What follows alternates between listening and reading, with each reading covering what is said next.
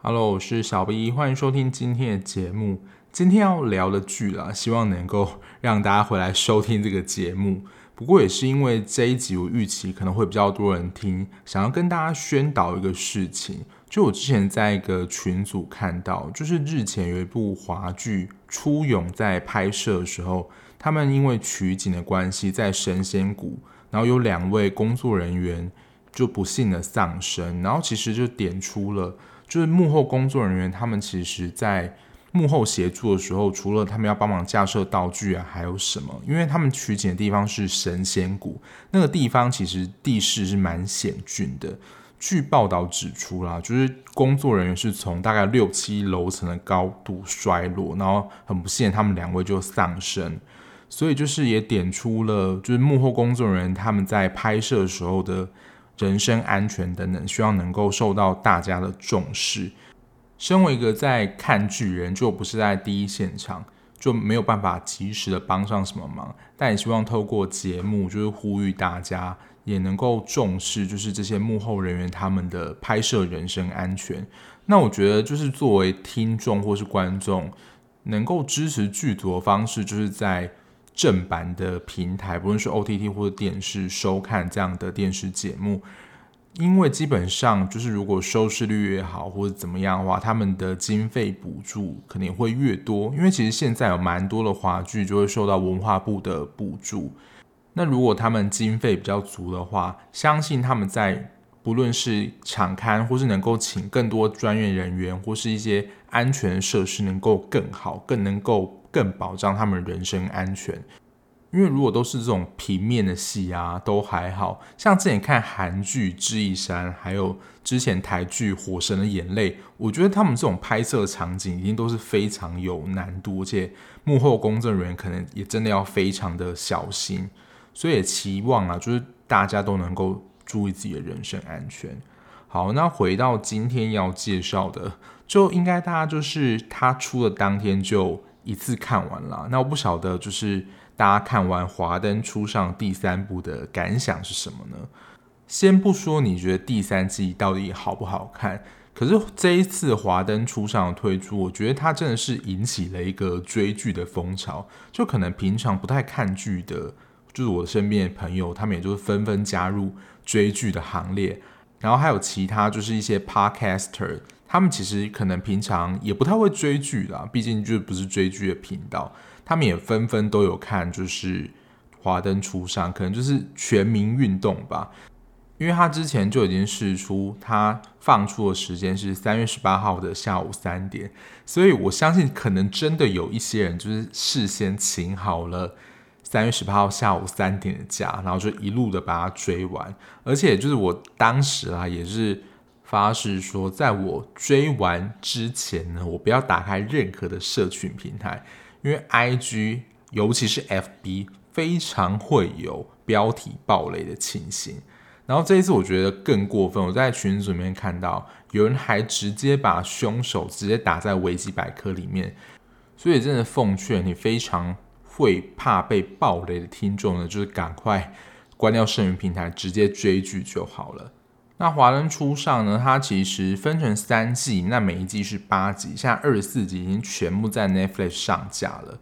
那我不晓得，就是大家看完之后有什么想法呢？我觉得第三季它就有点像是作为整个故事的收尾。那它一开始主打在第一部就是凶手这条线。我自己看完了哦，先说啊，就是接下来你应该进来，应该都是已经看完了。我相信真的有蛮多人，就是第一、第二天就看完。我身边蛮多的朋友，还有我在网上看到的 IG，几乎很快就看完了，因为我觉得大家都很怕被爆雷。好，那我觉得凶手这条线应该就是雷声大雨点小。就如果你一开始就是把它当做一部。悬疑侦探剧的话，那我觉得就是在凶手这个环节，你应该会有点蛮，不是有点，就是蛮失望的。就第二部的结局，其实已经放出了蛮大线索。当时我脑补预测，就是贩毒组跟另外一组就是情人组。结果就是另外一组，因为是那个那个录音带的关系，那个声音其实听的话就是还蛮明显的。因为其实我在看的时候，我就想说，到底什么时候要公布凶手？因为我相信这可能是大家最期待也最想知道的事情。结果他在从十七集开始，就到二十三集才慢慢的就很直接的切入凶手这条线，就是在前面都还是在交代其他成员的故事。所以如果对就是你一心只想要看就是凶手是谁的话，你想说怎么会拖得这么久？就是能够赶快告诉我凶手是谁吗？所以蛮多网友都评论，就是第三季其实整体的节奏还蛮拖的。但我觉得它就是作为一部作品，第三季渐渐收尾，它还是有把主角群，就是这群小姐们每一个故事，我觉得都还是算有做蛮完整的交代。我有点意外，就是编剧在凶手这条线上选择了一个蛮安全的铺陈。就你在第二季的结尾，还有中间的一些蛛丝马迹的线索，其实就真的是可以推测出凶手到底是谁。包括就是收音机的声音啊，它没有各种鬼转诶。因为最近不知道是看了太多韩剧，还是一些美剧或者西班牙剧，最后那个凶手都是让你猜不到，想说中间到底是发生什么事。不过我在看到凶手的杀人动机之后，我真的以为我在看柯南，因为柯南有蛮多的凶手都会想起说，可能过去某个重要他人或他最讨厌的人跟他说过的一句话，然后他就整个牙起啊，就是引发他的杀机，有点更小灯熊皮这样。所以我想说，这个杀人动机感觉是有一点啊，就这样。不过从他惊慌失措语气来，就是他不是真的想要杀他，看得出来说真的是一时的气愤下手杀了他。最主要还是因为苏讲了一些话，让他想起了过去前男友对他讲的一些事，让他心情非常不爽，就整个压起来。凶手就是其实大家可能会觉得没有什么太大的惊喜，就是花子。不过我自己在看的时候，真的是有一种。他既然跟罗宇农这么亲，然后他后面的故事好像也是有点想要洗白。我想说，应该不是他吧？因为我觉得就是在整体的好感度里面，他算是所有里面女主角群里面，我觉得好感度我觉得算是蛮高的。只有俗话说，就是最不可能的那个人，没错，反而就是他，就是看起来最无害的。惹到他的那一句，就是他跟花子讲说。你就像罗雨农，就是同情别人，就是那个同情病底下面的一条狗，因为他施暴前男友对他讲过那句话，就让他想起那一段痛苦的记忆。事实上，蛮多人都有推理出来，就是花子回家那段时间，苏给他一笔钱，叫他不要再回来了。其实，在心中就是有默默的就告诉他说：“你不要做这一行了，就是赶快转换跑道。”事实上，表面看起来是为了他好，其实。他从一开始到后面不是就有演到，他其实一开始就有点看不起他，说他就是有过去卖淫的记录，做好了前科。Rose 在邀请他加入的时候，苏其实有点就是举双手反对，反对花子加入光这家酒店，可能就觉得他会拉低这家酒店的素质，所以恩怨其实从那个时候就结下了。然后其实只要 Rose 不在的话，他们的关系的确也是有点若即若离。不过我在网上看到一个说法，我觉得也蛮有意思的，就是这些编剧或是导演，他其实在第二部的最后就已经丢出了一个疑似是凶手的线索，会不会就是在预告说凶手这条线不会是第三季的主轴？导演跟编剧有想要说其他更多的故事？那确实啊，如果你要说不去看最后凶手这条线的话，其实我是蛮喜欢。华灯初上，对于每个酒店小姐她们的身世、她们的故事，其实我觉得整体的故事的内容度其实还是有的。只是说真的，因为第一部跟第二部真的太着重在凶杀案这条路线了，所以不免大家就会有点难掩失望，说哈，就是这样哦，是真的，我觉得是蛮小可惜的。不过以他这个主题创造讨论度，我相信已经。可能能够掩盖过说，在最后交代杀人这条线没有那么精彩的部分了吧？不过网络上看到一些文章啦，也是有网友提出几个疑惑。那我在看完的时候，的确也有这样的感觉，就是某一些的人物剧情交代似乎有点太短了，而且这些地方我觉得还算是蛮重要的。我事实上也会很想要知道，就是快木跟苏的关系，他们到底是如何认识的？苏感觉对于快木有非常大的帮助，所以就在苏的葬礼上，还有包括第三季，其实都有说，就是他要找出谁是杀害苏的凶手。结果第三季就是因为他们的组织就被警方查获，快木就跟潘文成合作下，帮他弄到一个假的，那应该是护照吧，让他。坐船逃出去，他的戏份就这样没了。我还想说，哎，到底是怎么回事？他要这样逃出去，然后后面也就没有再交代说他的后续是怎么样了。第二个是预告跟正式播出的时候不一样，就因为在播出之前就有释出一个前面的预告。那在预告里面，其实六月也就是罗雨侬的姐姐是有出现在片段的，但就有网友发现她在正片是没有出现的。那因为我觉得在看预告的时候，就是会有点一直被勾到，想说怎么还没有上映，所以我是没有看预告。不过就有眼尖的网友发现，就在正片当中，罗雨农这一次的家人完全没有出现，他们就真的只有在第二集客串而已。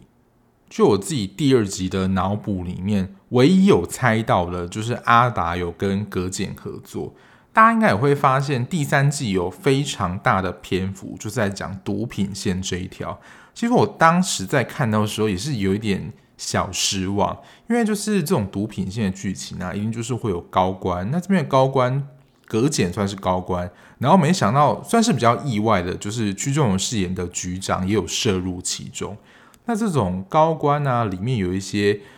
不论是政治的纠葛，或这种毒品买卖的剧情，韩剧真的演太多了。我想说，这种局长是高官啊，还是就整个甚至更大警署，其实才是整个你要说要头等等。我觉得这种剧情都是有可能的。可是这样的剧情，就对我来讲，就是心意比较不够了。但是也看到，就是潘文成真是大显神威，不想要跟他们同流合污，然后就是渐渐的。找到原来内鬼就是这一群人。不过我自己在看的时候，阿达算是一个蛮讽刺的角色，就是从他前期还有到后期，他承认，包括他因为想要保护花子而撞死了江汉，还因为贩毒能够你要说有更好的位置赚更多的钱，因为他在一开始加入警察初衷就是要伸张正义，打击那些犯人，就他最后下场也算是跟这些。罪犯同流合污，我觉得这个是在这个角色的形塑上，我觉得是还蛮讽刺的。但整体的缉毒线这边也没有太吸引到我。不过我在网上看到文章盛传可能有第四季，因为其实，在毒品警察线这一条，潘文成就是跟局长交易，他坐在了副局长这个位置，也不太敢打草惊蛇。然后最后他不是就将那个妹妹她调回高雄吗？其实我觉得其中一个用意，就万一他将来想要去调查更上头，是不是还有然后更大尾的，要把他揭发出来的时候，他自己就是断尾求生，才不会连累到妹妹。因为其实妹妹就是在毒品调查也给他蛮多的协助，所以有人就想说第四季会不会发展成无间道，变成潘文成去调查毒品？更高上层的故事，但目前编剧想说就是还在讨论了，但也不确定说如果真的有的话，他日后方向是怎么样？因为其实我觉得他最后收的也算是一个蛮完整的故事结尾了。你没有第四季其实也没有关系，我觉得见好就收就好了。虽然说我一开始的确很期待说到底凶手是谁，可是我后来我整体看完在回味的时候。其实我蛮喜欢前面就是二十三集之前，他们对于每一个酒店小姐故事的交代，让我们了解她到底是一个怎么样的人。阿纪她在这一季的表现，我相信对大家来讲都是有点意外的，包括她意外怀孕这一点，因为她其实原本就是想要跟中村先生就是在一起嘛，然后他透过下药的方式，没想到呢，就在他这把年纪，意外的得到了一个意外。我有点忘记第二季有没有介绍阿纪他们原本家的背景是什么。不过我看第三季的时候就发现，就是阿纪可能会来做酒店小姐的一个原因，就是他们家境也不是很好。就我看到他爸爸，感觉就是那种非常传统的外省老兵嘛，操着那种口音。那阿纪就是也不太想理他。我觉得对阿纪的感觉有点小复杂。如果就是整体来说啦，就是感觉他平常给人的负面印象还是会比较多，就是可以看得出他是一个非常现实的人。然后所有的事情都建立在利益的交换上，就你跟他这个人好像没有什么那种情感可言。可是有时候很微妙的是，平常你会想要跟他斗嘴，而且那种斗嘴不是那种开玩笑，是真的有时候会吵架的。可是他有时候的举动还是蛮暖的，包括他后期的确也是真心的想要请其他小姐吃饭，就是试图跟他们建立好关系。所以整体来说，我不会很讨厌阿纪这个角色。那我刚刚想了一下，其实这部里面的酒店小姐就是主角群啊，他们都算是蛮独立的，就除了苏跟 Rose 的关系之外，都有他们自己独立完整的故事线。像是毒品那条线，最后有百合就想说不做了，然后跟潘文成一起合作举报他们。我想说毒品线就这样结束了，所以原本我猜测毒品线有可能是杀人。犯的这个组合呢，就是再次直接终止。所以，如果当时看到这里毒品线那条没戏的话，那凶手也就只有花子那一组人了。百合这边出乎意料了，应该就是她的男朋友，就是亨利跟葛简的床戏吧。这个爆点其实在预告的时候就有释出，大家也都在猜测说，就是跟亨利发生关系的到底是谁。其实也有点意想不到，可是又好像是预料中的人，因为就是如果有在贩毒又跟他那么接近，那好像也没有其他人啦，所以就是葛简好像也是蛮合理的，不过是蛮有趣的啦。就是贾静雯看到就是她老公修杰楷跟王伯爵就是亲热画面，我觉得也是想要成全一些网友啦，所以她就是在底下留言说，那就成全他们好了。不过我真的也说不容易，修杰楷是毕竟四十了，但是我觉得身材保养的蛮得意的。不过大家会不会有点疑惑？就是最后那边，就是葛简在狱中，然后百合去看他，就他还是告白亨利说，就是亨利是我的，就他还是会继续等他。有些人会说，就是为什么感觉百合很傻，就是。他都已经肉体出轨葛简了，为什么还要这样子等他？我自己的理解是，除了百合他自己的价值观之外，就是他认为爱，他就是不能轻易的放手。就是如果这个真的是他爱的人的话，他就要想办法跟他在一起。我记得在剧中他其实有讲类似的话。第二个，我觉得是最主要关键，就是有一种真的是很感觉问题，就他发现他跟亨利是同一类的人。这同一类的人，可能是指说他们的成长背景、生活方式，还有他们谋生的方式，就各个层面觉得他跟这个人真的太相似了，就是他们是一样的人。我不知道大家能不能够理解这种感受，但他就认为亨利是跟他一样的人，有一种惺惺相惜的感觉。在所有这些酒店小姐里面，我觉得看了最心疼的，应该就是刘品言饰演的花子。在这一季里面，也有更多的描述她如何被前男友虐待，还有被他拖去卖淫，成为他的摇钱树，而且用了非常性羞辱跟不堪的言语，就是说你就是我养的那条狗，你就是要服从我的命令。所以这也是当时苏对花子讲的那一段话，就是引来了花子想让他过去这些不好的记忆，其实也蛮容易解读的，因为在。第二季我记得中段的时候，苏就认为 Rose 做很多事情都是对他的施舍，他的自卑情结就升起。然后他刚好看到花子，其实也是在 Rose 身边受到他的帮助，所以当他骂花子就是他是 Rose 身边的一条狗的时候，其实真正的其实也是在反向，就指的是他在骂他自己。而且这个是他知道了，因为他其实自己也很讨厌自己是这个样子，就是他一直被罗雨侬帮助。除了前男友施暴片段之外，还有描述说花子跟 Rose 在监狱那段情谊是如何产生的。我真的看的时候就觉得 Rose 真的很照诶，就是很想要成为他的朋友。我最后会讲一下我对于 Rose 的感觉。不过我看第三季，我觉得让大家拳头最硬的，还是紫薇？最后还是被他的亲生父亲带走了。Rose 为了守住这个秘密，就是紫薇她是如何出生的，为了保护紫薇，所以最后他是将就是紫薇让给了他。不过我在网络上看到有一些律师的说法是说，其实这个生父就是伊正言这个角色是没有权去争取这个权利的。其实最主要也没有问过紫薇的意愿，还有他过去是否有负起照顾责任，这些都会是律师跟检察官他们评估的标准。所以不像是电视上伊正，他身为他的生父，然后有比较高的社经地位跟经济条件的话，就一定能够判他赢。我觉得最主要还是看紫薇的意愿，还有他过去是否负起照顾责任。所以他如果真的要去打这场官司的话，是不一定会输的。不过他们母子之间也有一个彼此的约定，就等到紫薇二十岁的时候，他会再回去找他，也算是给 Rose 一个盼望，等到他二十岁的时候，能够再跟他的养子重逢。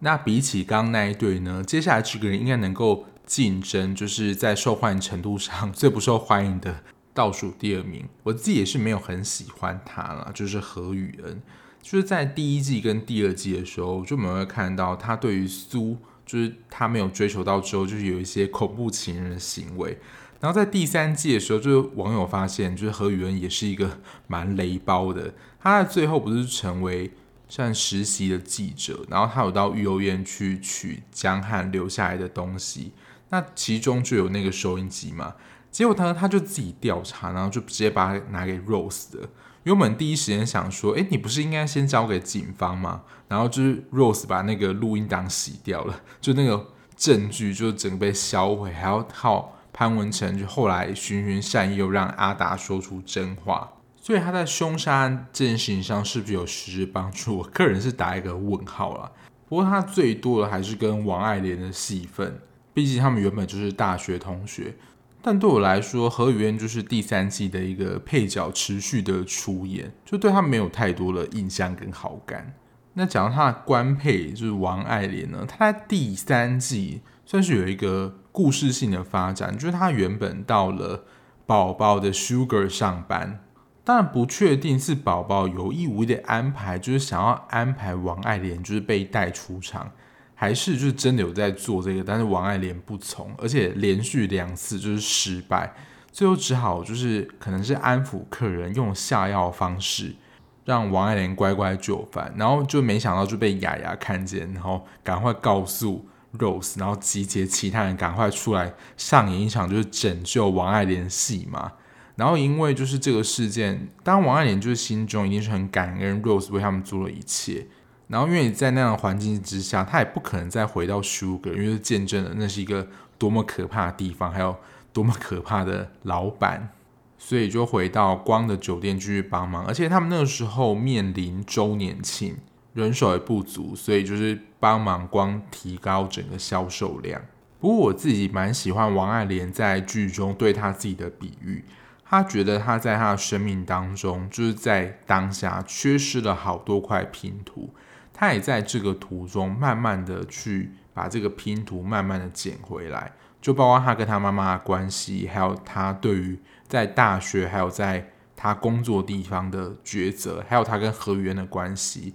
慢慢的拼凑成一个完整他。大家可能听不太出来，不过我现在录的这一段是隔天再录的，最主要是我昨天在录的时候，第一个是觉得突然录到头有点痛，想要休息一下。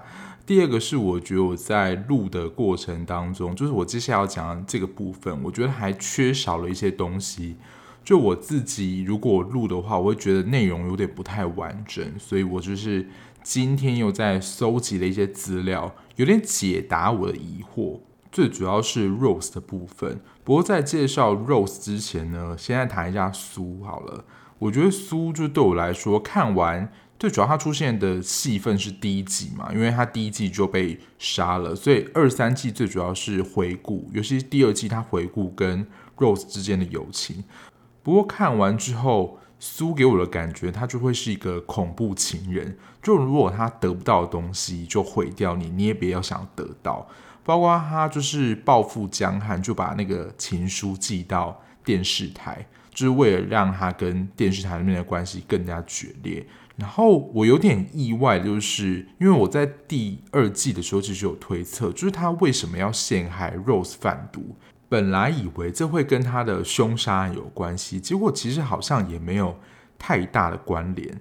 当然，依剧情走向推测的话，就如果 Rose 贩毒然后被抓的话，他就能够顺理成章的带走紫薇了。包括他写那封信也是想要带紫薇走，觉得可能是比较合理的解释。那其实从第一、二季我们就看到，为什么苏会黑化成这样？其实，在很多的评论，或者我之前也有讲过，苏就是因为自卑感的关系，所以才会对罗宇农给予的这些协助看作成就是施舍。不过，我自己也在想一个问题，在这段关系当中，还有他有帮阿纪还了赌债嘛？Rose 都成为一个帮助别人人，那阿纪跟苏，甚至是。花子都作为一个就是受到帮助人，我们简称为受助者，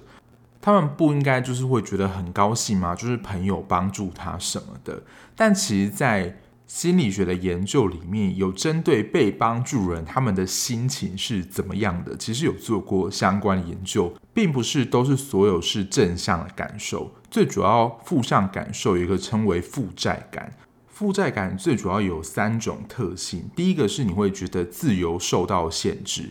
这个自由受到限制是什么意思呢？其实就是对方如果给你一个帮助的话，在我们的文化里面，就是对方给你帮助，其实你是不好意思拒绝、不好意思推脱的。因为如果别人给你帮助，然后你推脱的话，就好像你显得好像很不厚道。或是你很不会看场合，所以你就是其实是被迫的接受这个帮助。有时候其实你没有想要接受这个帮助。其实我们在剧里面也有看到这个状况。其实真的有时候苏不一定是真的需要罗宇农给他的协助。第二个是自己的地位跟自尊受到影响。当然，就是如果。对方受助者摆出一个高高在上的，或是他的能力比他强，可能就会勾起了，就是像剧中一样，苏的自尊感就被勾起来了，包括他的自尊也会受到影响，他会觉得他一直比不上罗宇农。第三个是需要花不确定多久时间才能够回报，因为在华人的文化里面，就是受人之恩就是全涌以报，就是我们有这样的说法。所以就是在朋友的关系里面，你今天得到朋友帮助，我们就会想说，好，那我们也要还以相同地位的恩情来给朋友。可是如果你是一直被接受帮助的人，就是这么多恩，你要什么时候才还得完？就是迟早会造成他们关系之间的不对等。我自己在看苏对 Rose 的情感，其实他们的感情真的是爱恨纠葛。苏有多爱罗宇农，就有多恨他。导火线绝对就是江汉啊！当他就是觉得江汉被罗宇农抢走的时候，那种背叛的感受是非常强烈的。我觉得就是很难说清楚他们之间爱恨情歌的纠葛，因为时间真的太久了。其实大家可以想想，就是如果你跟一个人从青少年就认识，然后你们可能是关系非常好的朋友，一起相互扶持，然后后来苏生下紫薇之后。还是 Rose 协助抚养他，加上后来他们两个一起开店，爱上同一个男人，真的可以看到他们两个真的一起经历过太多事情了，不论是好的跟坏的都一起走过。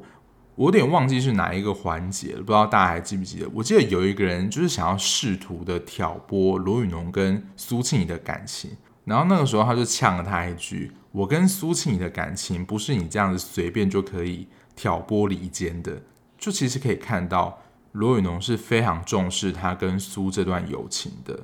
那最后就跟大家聊一下罗宇农这个角色。我自己在看完的时候，其实我是蛮喜欢罗宇农这个角色。可是看完整出戏之后，就是心还是会有点电电的，就是蛮沉重的感觉。最主要就是他爱的人，他的朋友都离开了他。然后也是许多人讲的，就是罗宇农好像圣母一样，就是圣母光辉太强。就阿纪的借款，他也帮忙消，然后他还拯救了哈娜，就什么事他都帮助他，包括还帮忙照顾紫薇。就他整个人好到有点太不合理了。就是网友在看完《华灯三》之后对罗云龙的感觉。我一直在想这件事情，到底是什么样的经历或者性格能够造就，就是罗云龙就这么的去帮助别人等等。那我今天在查资料的时候，我查到了一个，就是我觉得蛮合理的解释。我接下来要讲的东西其实会有点反直觉，但我觉得如果你以他的观点的话，我自己是觉得说得通啦。那他其实是一个精神分析的观点。我们刚刚不是讲说罗云龙好像圣母一样吗？那现在要讲的，它比圣母更大，叫做救世主的情节。救世主就是他是全能，就是你什么事都能够办到。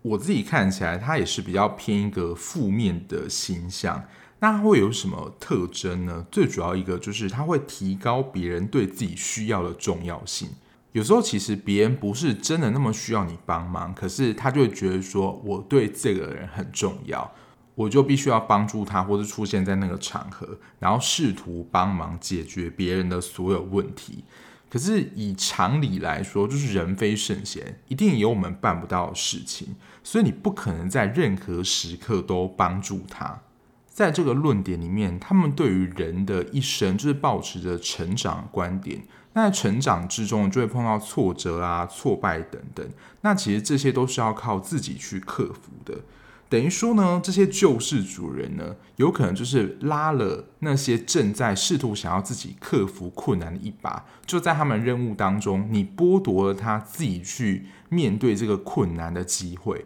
也就失去了他自己成长那个机会。所以最终呢，当他下次再碰到挫折的时候，没有你的协助，这个挫折跟挑战又会再一次的出现，而且这个挫折跟挑战有可能会再一次的回到那个你原本想要帮助那个人身上。所以这个论点，他的观点嘛，就是当人可能碰到一些困难的时候，你不要立刻的帮他解决问题，或是直接揽过来做，试着让他在那个痛苦当中去探索。然后因应挫折的方式，他才能够真正的成长。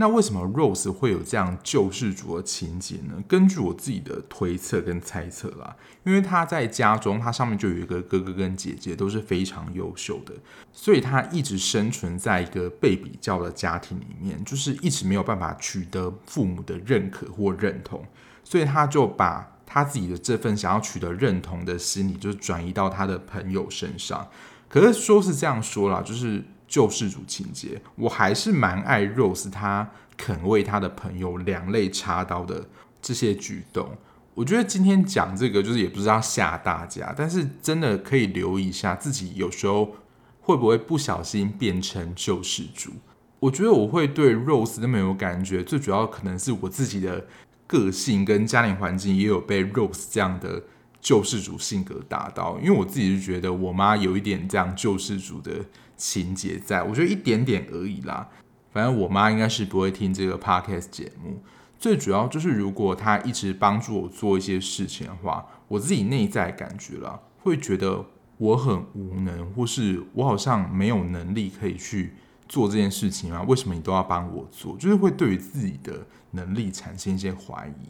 那在剧情里面哪一段可以看到 Rose 有这个救世主的情节出现呢？其实就是在何宇恩就是把江汉那个录音带拿给 Rose，邀请他确认声音的时候，因为他听出了是花子的声音，就是想要帮他掩盖这个罪行，所以把里面的录音带内容就删掉嘛。其实这边就可以看到 Rose 在情感上，我觉得我也有是跟 Rose 一样的想法，就认为。花子都已经经历过这么悲惨的过去，不能够再让他经历重复的事情，因为他这一次杀了苏的动机，其实就是想起他前男友对他说过话嘛，其实是有相似的经验的。但对于花子来说，就是他过去那些不好的经验，他是需要被处理、被治疗的。他其实就是需要经过这个过程，而不是就是靠罗云龙帮他洗白，就好像完全事情没有发生过一样。这就是花子自己必须要去面对的人生功课。就提供了不同的观点啊，就是大家可以参考看看。那我自己在看完《华灯初上》就是一二三部之后，其实它三部曲就是整个有连贯。他在凶杀案其实看完之后就觉得，哎，好像真的也不是那么重要，反而是人物的刻画描写，包括他们的出生背景，发生了什么样的事情，让他们长成现在这个样子，我都觉得其实描写的就是那种人性面描写，其实蛮出彩的。而且因为它剧情也都有连贯，所以你不可能只看第三季，或是中间跳过第二季等等。因为第二季其实就有描写苏跟 Rose 之间的情谊到底是怎么维持的，我觉得这一段也是蛮重要的。在整出戏来讲，你不能说没有缺点啦，可是我觉得也不用我推荐了吧，它就是已经红成这样，大家形成一个追剧的热潮了。那我不晓得林心如是不是看到就是这样市场的潜力。有一部应该已经正在制作，因为它的选角都已经出来，叫做《模仿犯》，好像是小说改编的作品。我不知道会不会仿照《华灯初上》形式，就是也是改成这样一季一季的，然后吊观众胃口。可是我想，经过《华灯初上》这一波的行销，我觉得这个可能性还蛮高的。而且从《华灯初上》就可以看到，现在台剧的卡司也就是越来越强大，没有再跟你客气的。那这一部我目前看到的卡司就是有在这一部演宝宝的吴康仁，然后柯佳嬿、林心如应该也有客串。那就等更多消息的时候，就再跟大家分享吧。好啦，那以上就是今天介绍《华灯初上三》，不知道你们觉得如何呢？那如果你们看完有任何想法，或是对于节目有任何意见，都欢迎在 Apple Podcast 留言告诉我，或是 IG 搜寻追剧二百五就可以找到我喽。那今天的节目就到这边，我们下一期节目再见喽，拜拜。